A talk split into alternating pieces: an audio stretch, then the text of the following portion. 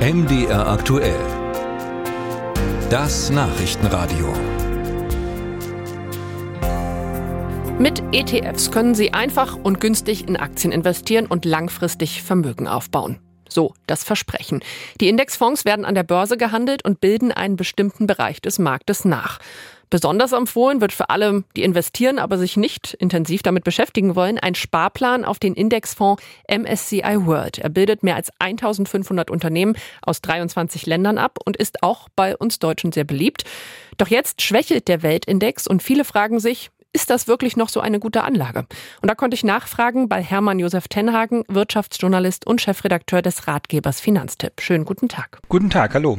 Der MSCI World gilt ja als langfristige Anlage. Da gehören gewisse Schwankungen ja auch dazu. Ist das gerade aktuell viel Lärm um nichts? Das ist eine Schwankung. Man hat das nicht für 15 Tage oder 15 Wochen, sondern in der Tendenz für 15 Jahre.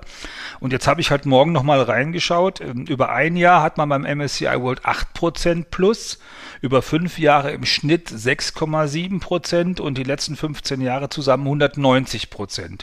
Kann man sich, glaube ich, nicht beklagen. Möchte ich gerne wissen, wer das mit seinen Zinsen gemacht hat. Trotzdem reden jetzt alle davon, da gibt es Druck. Ähm, warum schwächelt der Fonds dann gerade? Das ist ja eine Zusammenstellung der größten Firmen weltweit. Und wenn es den Firmen weltweit nicht ganz so gut geht, wenn es den Technologieaktien nicht so gut geht, wenn man einen äh, Krieg im äh, Nahen Osten hat, wenn man einen in der Ukraine hat, dann wirkt sich das natürlich auch auf das Ergebnis der Firmen aus. Also von daher ist das äh, einfach eine Reaktion auf die aktuelle wirtschaftliche Entwicklung. Und das ist genau das, was der Index zeigt. site. Trotzdem wird jetzt Kritik lauter, dass der MSCI World vielleicht doch nicht breit genug gestreut ist. Da heißt es zu USA-lastig zum Beispiel, zu technologielastig. Stimmen Sie zu? Also wenn die Welt der größten Börsentitel halt Apple und äh, Amazon und Microsoft sind, dann wird das sehr technologie- und USA-lastig. Er spiegelt einfach nur, was die wertvollsten Firmen weltweit sind und an denen ist man dann da beteiligt. Wobei man ja immer sagen muss, gilt auch für die deutschen großen Konzerne, keiner dieser Konzerne macht sein Geschäft hauptsächlich in den USA, sondern die machen natürlich alle ihre Geschäfte weltweit. Wir kaufen ja hier auch Apple-Handys. Trotzdem gibt es ja Stimmen, die davon Reform sprechen, sagen, der Index muss vielleicht irgendwie anders zusammengestellt werden. Ich, wenn ich Ihnen jetzt zuhöre, sehen Sie da kein Problem? Nee, äh, man kann natürlich hingehen und sagen, man macht das Ganze noch breiter. Es gibt ja auch von MSCI ein All Country, das sind dann also nicht 1500 Werte, sondern da sind 2400 Werte und da sind noch ein paar äh, Schwellenländer, würde man heute sagen, wahrscheinlich, die dazugehören und das verbreitert das Ganze. Äh, das Prinzip bleibt aber das gleiche. Das andere, was man natürlich immer machen kann, wenn man sagt, man möchte nur in Firmen investiert sein, die ökologischer sind, weil man glaubt, das ist in Zukunft wichtig, dann gibt es auch die Möglichkeit aus diesem MSCI-Indizes was auszuwählen, wo man dann 500 Firmen hat, die nicht ganz so klimaschädlich sind und dann könnte man sich an denen beteiligen.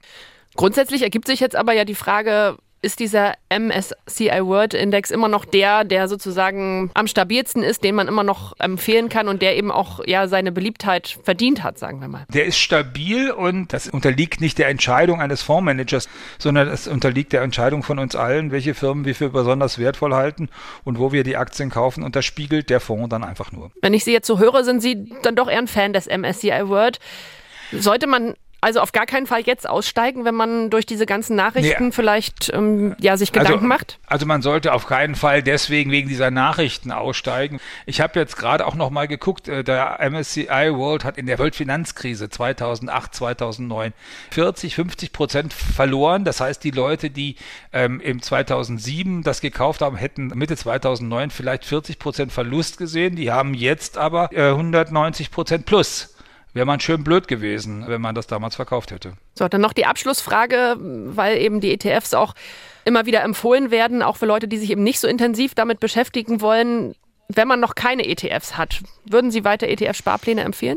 Ich würde weiter ETF-Sparpläne empfehlen für Leute, die das 10 oder 15 Jahre dieses Geld nicht brauchen. Weil es ist schon wichtig, an der Börse geht es halt rauf und runter, dass man langfristig dabei ist. Langfristig heißt eben eher 15 Jahre und ganz sicherlich nicht 15 Wochen.